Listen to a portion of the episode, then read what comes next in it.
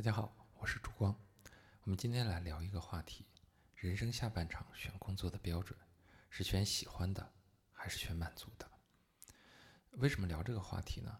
嗯，因为最近很多人告诉我，他们说他们在人生下半场想要去换一些工作，做一些喜欢的事，结果呢，走的弯路比上半场专心挣钱的时候走的弯路还多。你知道有这样的一些人，他们已经开始有条件，不再为财富奋斗了，啊，也许不见得要有那么多钱，但是他的物质欲望其实已经足够支撑了。这样的人呢，从咨询经验来看呢，从三十到五十岁的都有，三十五到四十五的会居多。他们在人生下半场开启的时候呢，就开始希望按照自己的兴趣去做一些自己喜欢的工作，但发现呢，喜欢的工作做着做着就不喜欢了。然后折腾了很久，发现怎么都不对。当你也面临这样的转型的时候，这里有一些思考分享给你。第一点呢，喜欢极不可靠，因为呢，喜欢加一大堆不喜欢就等于不喜欢。我见证了很多人很喜欢做一件事情，而且一直很渴望做它。有的呢想做心理咨询师，有的想做教练，有的想做投资。有的想做产品经理，有的想做导演，有的想做公益等等。终于有机会做了之后呢，发现呢开始有很多不喜欢的环节，而且有很多不喜欢的人要打交道。然后人到这时候呢，其实好像没必要勉强自己有什么都不喜欢了。然后呢，就发现这些不喜欢的感觉就冲淡了他的喜欢，然后他慢慢就感觉不喜欢了。那我们刚才说的那个公式，就是喜欢加一大堆不喜欢等于不喜欢，说的就是这个现象。因为他选择工作的根基就是喜欢，而这个根基被动摇的时候，整个选择就会崩塌了。最近呢，在读罗曼·罗兰的《巨人三传》，其中写到贝多芬时，作者写道：父亲想开拓他的音乐天分，把他当作神童一样炫耀。四岁时，他就整天的定在扬琴前。或者和一架提琴一起关在家里，几乎被繁重的这种音乐训练去压死。他不至于永远厌恶这艺术，已经算是是万幸了。当时看了这段文字，我就在想，那这种痛苦的童年经历不应该是导向不喜欢吗？难道不应该等长大了一些，然后就有机会去做自己吗？然后追求自己喜欢的事儿吗？那这里边一定有一个。比他的这种喜欢更大的东西，让他继续在穿越这些苦难，追求音乐。你知道，贝多芬的一生是苦难非常的多的，而且他仍然在去做。那这里边一定有一种比我们表面上看到的那个喜欢更大的东西。嗯，回想我的职业生涯，我当时从公务员出来，走投无无路时。朋友呢介绍我去了一个刚成立不久的一个商业地产咨询公司。我记得老板当时面试我，他说：“你喜欢房地产吗？喜欢房子吗？”我说：“我不喜欢，我从来眼睛都不看房子。”他说：“那你喜欢 retail 吗？你喜欢 fashion 吗？因为商业地产包含很多这个部分。”他说：“你知道最好的 fashion brand 是什么吗？”我说：“我也不喜欢 fashion，我知道最好的品牌就是金利来。”然后当时老板很崩溃，他要不是估计看着我便宜，然后公司又缺人手，否则肯定不会要我的。但是就是这样的一个行业，我十年之后离开了，其实我都不喜欢，但我在这里却收获了很多巨大的满足感。其实直到今天都很怀念那十年的日子。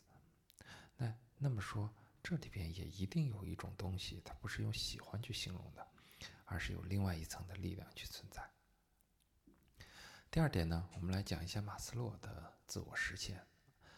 嗯，很多人都在讲这件事儿，嗯，很多人都在说我要追求自我实现。我们来看一下马斯洛的这件事情。嗯，自我实现的前一个是自尊需求啊，所以说这就是我说的，他在社会上已经开始实现了这个部分，开始然后追求自我实现。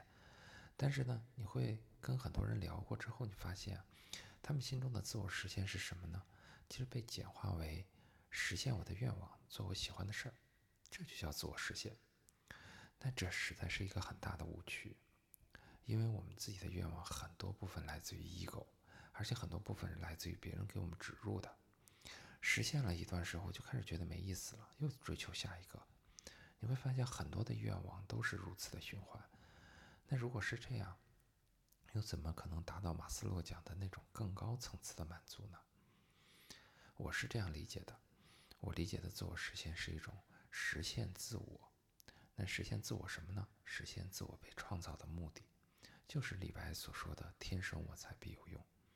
当你领受的天赋用来去服侍、去 service，不断的去升级别人更难的问题，你的生命也因此不断的成长。这时候呢，你感觉你活在一种被造的目的中，而这里边就有一种更高层次的满足感。而这个满足感，它是超越喜欢的，它会带你走出舒适区，去做一堆你不舒服、不喜欢、不愿意、不想，然后呢，甚至没干过的事情。但是在这个过程中，生命被塑造。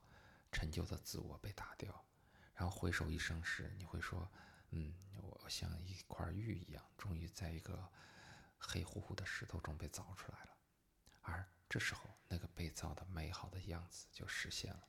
那这就叫做自我实现。而你会发现，自我实现它是包含了一大堆不喜欢的事儿的，但是呢，反而带来了最大的满足。所以说，他就用另外一个公式表示。满足加一大堆不喜欢等于更深的满足，你会发现这时候我们是和喜欢这件事儿甚至有些对立的。好，我们再讲第三点，转型就是人生下半场的转型的目标到底是什么？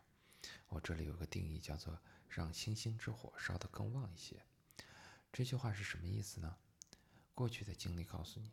有些天赋啊，明明是存在的。当你使用它的时候，你不但做得相对好，而且能更好的解决别人的问题，你也收获更大的满足。比如说，在过去工作中，别人一直来找你聊，每次聊完之后呢，别人收获都很大，你也很满足。或者说呢，虽然你是技术岗，但你特别喜欢带团队，别人也特别愿意听你的带领，你看到他们的成长，你也很满足。或者说，你业余做的手工，别人一直就要来买，然后你也很有成就感。或者是你自己以前是操盘做事儿的，但是呢，偶尔花时间给别人去讲解呀、赋能啊，别人很受用，你也很满足。哎，你会发现这些东西呢，都只占到你原来工作的可能百分之十，但是它每次出现的时候，别人付出代价也觉得很值，而且你也特别满足。那这个就是星星之火，它是别人和你都很满足的，它区别于只有你自己喜欢。这里有一个标准，就是别人愿意付出代价来交换你的那个星星之火，那证明这个部分是能支撑一个职业转型的。怎么看呢？有些人可能是会花钱来请你吃饭，或者要不远千里的来找你，然后或者呢是有更好的工作机会不走，宁愿留在你这里。你看，这些都是别人在付出代价来去要你的那个星星之火，那这就是那个价值。这时候以它为根基，职业转型就很坚实。任何一次工作转型，其实只要将我们过去工作中的百分之十的这个星星之火调大了一些，都可以成为成功的转型，因为你都向自我实现迈进了一步，因为那本来就是给你带来满足的。那这样子来看的话，其实至少有下面几种。第一种呢，我可以让原来的工作范围微调。哎，让我原来的工作范围中有百分之十变成百分之三十的星星之火，那其实就是好的转型。第二种呢是原工作不变，但是呢工作时间灵活一些，我业余时间可以做一些这样的事情，或者我业余时间做个心理咨询师，这是我喜欢的，那也是一种成功的转型。第三种呢是我直接做一个百分之八十都是星星之火的工作，啊，当然这很好，当然它也有它的风险。很多人认为呢，转型呢有门槛限制啊、收入限制啊、技能限制啊等等，有很多的门槛，有年龄啊这些东西。但是呢，这些门槛呢就让自己没办法做自己喜欢的事儿了。但是如果我们按照我们刚才的标准，让星星之火稍旺一些，这个简单的原则下，其实很多难题就可以做解解决了，而且呢都可以找到适合自己的个性化的解决方案。你比如说，我当时我一直以为我喜欢做的是律师，但是呢，从公务员出来之后，条件不允许去做商业地产咨询呢，其实不是我喜欢的，公司很小，而且收入一开始也不高。但是呢，由于它符合我的星星之火啊，因为我在咨询方面帮助别人去梳理方案、分析方案这些方面，一直其实是我的很有天赋的一个部分。那我就在这里边一不断的发展，其实最后也获得了其实我从来没有想过的一些满足。所以说，其实你用这个星星之火调旺这件事情来去看，其实很多原来被卡住的一些部分都有可能有了新的解决方案。好了，这就是我们今天所分享的，我们下次再见。